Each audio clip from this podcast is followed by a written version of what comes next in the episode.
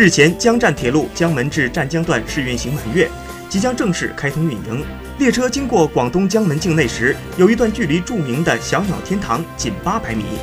小鸟天堂是全国最大的天然赏鸟乐园之一，因巴金散文名篇《鸟的天堂》而闻名，栖息着三万多只鹭鸟。为保护这一带的自然生态，工程增加投资一点八亿元，建造了长达两公里的拱形全封闭升屏障。